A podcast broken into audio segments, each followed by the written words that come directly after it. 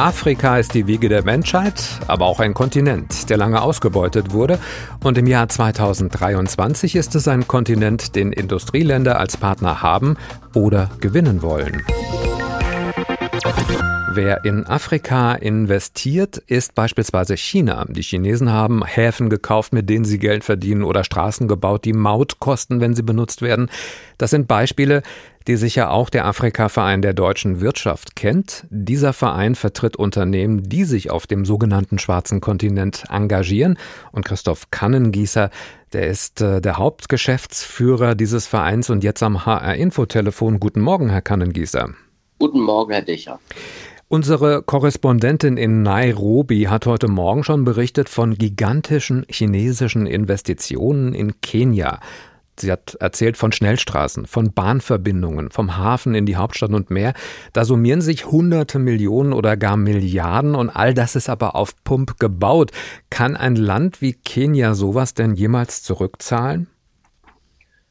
Also das hängt natürlich immer ein bisschen davon ab, wie sich die Wirtschaft äh, in Kenia weiterentwickelt. Ähm, die genauen äh, Schulden, die Kenia bei den Chinesen hat, äh, die sind nicht bekannt. Aber wir wissen natürlich, dass viele afrikanische Staaten, darunter auch Kenia unter der hohen Schuldenlast äh, leiden. Und äh, Schulden aus China spielen in diesem Kontext eine große Rolle. Also eine große Belastung für ein solches Land ist das natürlich. Um Schulden zurückzahlen zu können, wenden sich Länder wie Kenia jetzt auch wieder verstärkt dem europäischen und amerikanischen Markt zu. Von dort bekommen sie Entwicklungsgelder. Aber mit diesem Geld werden dann eben auch die Schulden an China bezahlt. Also bezahlen wir am Ende die Investitionen Chinas. Sind wir da die Dummen? Ähm, also das ist aus meiner Sicht ein bisschen vereinfacht. Äh, äh, die ähm, Mittel, die aus europäischen und amerikanischen und aus internationalen Gebertöpfen fließen, sind ja auch äh, sehr häufig an äh, konkrete Projekte gebunden, also beispielsweise Finanzierungen der Weltbank. Äh, es gibt äh, beispielsweise für China keine unmittelbare und direkte Haushaltshilfe aus äh, Entwicklungsgeldern. Das heißt, äh, der chinesische Staat kann auch nicht mit Hilfe von Entwicklungsgeldern chinesische Schulden zurückzahlen. Also dieser Zusammenhang besteht so nicht. Jetzt ist Kenia natürlich nur ein Land in Afrika, in das China investiert. Die Welthungerhilfe sprach kürzlich von 32 afrikanischen Staaten, für die China der größte Gläubiger ist. Also China ist da schon sehr aktiv. Kann denn Europa dem etwas entgegensetzen? Sie mit Ihrem Verein vertreten ja Unternehmen, die in Afrika investieren. Ja, wir können insgesamt natürlich viel, viel mehr tun, insbesondere auch um europäische Unternehmen zu motivieren und zu unterstützen, auf dem afrikanischen Markt tätig zu werden und dort auch mit den Chinesen, die halt sehr stark von der äh, chinesischen Exim-Bank und vom chinesischen Staat unterstützt werden, äh, sich dort einigermaßen wettbewerbsfähig aufzustellen. Das hat was mit äh, Garantien beispielsweise zu tun, um die Risiken zu minimieren und um die Kreditwürdigkeit von solchen Projekten in Afrika zu ermöglichen. Sie sprachen beispielsweise von Mautstraßen oder von Flughäfen. Solche Projekte könnten natürlich auch europäische Akteure bauen. Ähm, wir sollten aber auch nicht nur auf den Infrastruktursektor gucken. Wir können in den Energiesektor schauen, wir können in den Gesundheitssektor schauen.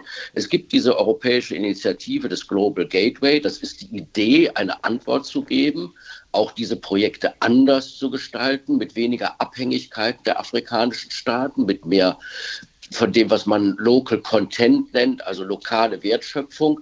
Also die Europäer können hier viel mehr tun und sollten deutlich mehr tun. Wir müssen hier endlich auch be uns bewusst werden, dass die Chinesen ähm, dort auch agieren als unsere Wettbewerber, äh, auch um politischen Einfluss äh, und auf Zugriff auf Rohstoffe und ähnliche Themen. Sie sagen, wir könnten da mehr investieren. Die Chinesen tun das bereits.